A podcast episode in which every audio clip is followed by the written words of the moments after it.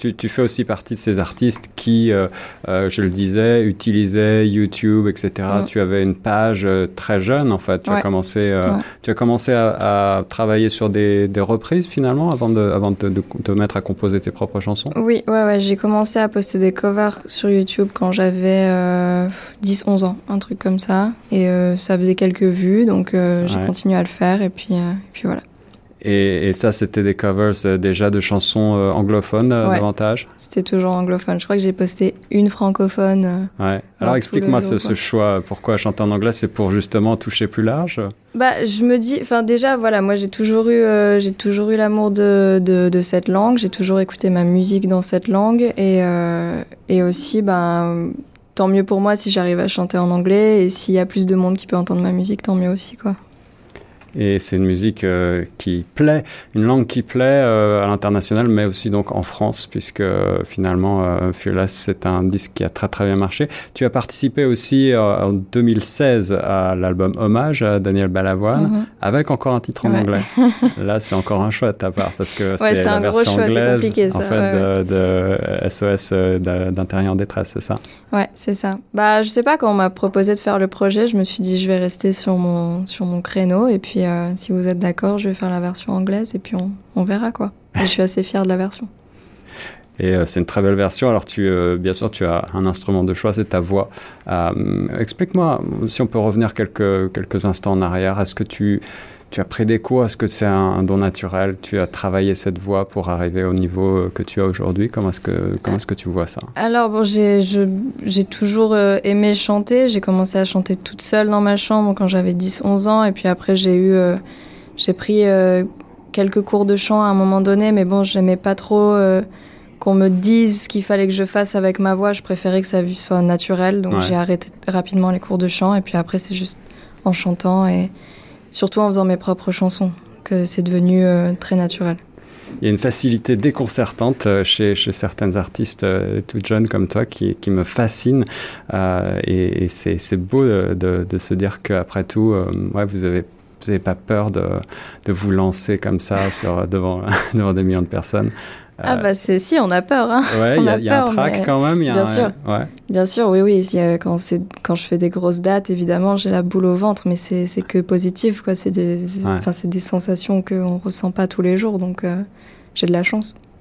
Alors tu es parti, euh, tu, as, tu as quitté l'école très tôt pour aller euh, enregistrer à Londres, je crois. Mm -hmm. euh, ça aussi c'est un choix, c'est un choix fort, j'allais dire. Tu, tu, étais convaincu que tu allais faire une carrière dans la chanson tout de suite comme ça très jeune? Non, c'était plus un feeling quoi. Je me suis dit, je je sais pas, je l'ai je l'ai senti en fait. Je me suis un peu laissé porter et, et j'avais l'impression d'être avec les bonnes personnes et de faire les bonnes choses et que ma place c'était dans la musique, que ça marche ou pas. Donc que l'école, c'était plus pour moi.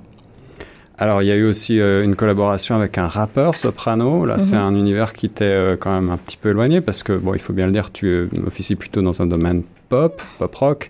Euh, le rap, c'est quelque chose que tu écoutes chez toi C'est quelque chose de nouveau? Euh, J'écoute de tout. Après, j'écoute honnêtement pas énormément de, de rap. Ouais. Euh, mais, mais soprano, c'est différent parce que c'est enfin, c'est un rappeur, mais c'est un rappeur populaire.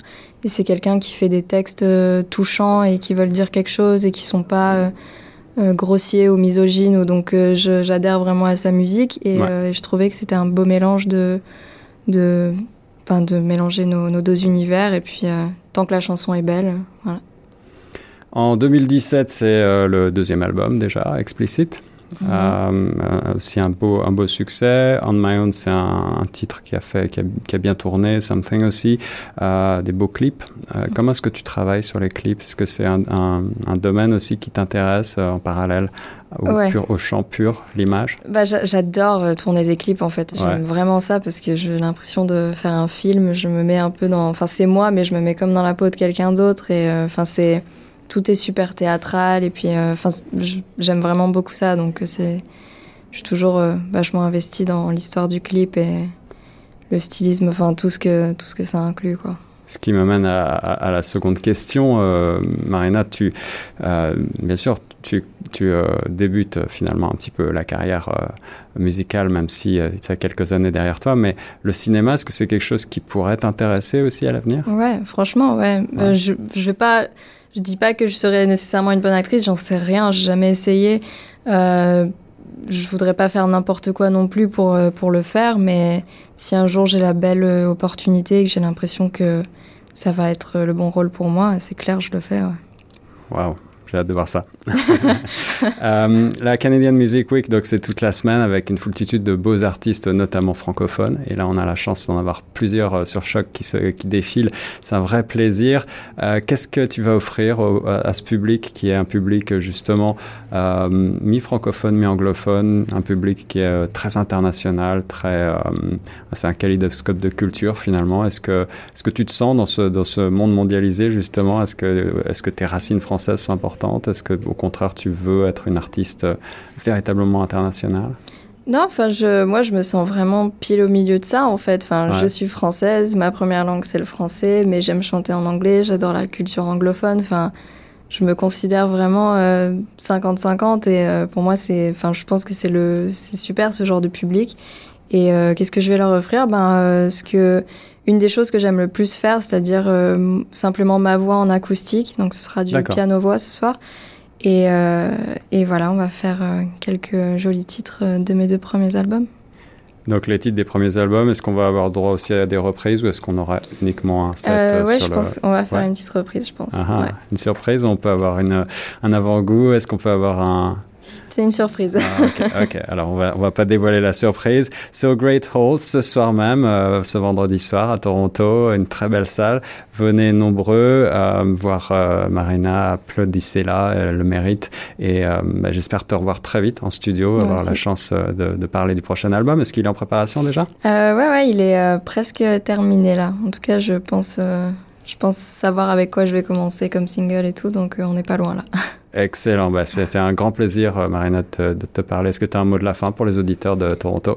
Ah ben, je les embrasse bien fort et puis j'espère que je les verrai ce soir ou une autre fois ou n'importe quand pour euh, chanter pour eux. Allez, on vous embrasse, on vous laisse sur choc et voici tout de suite la suite du programme.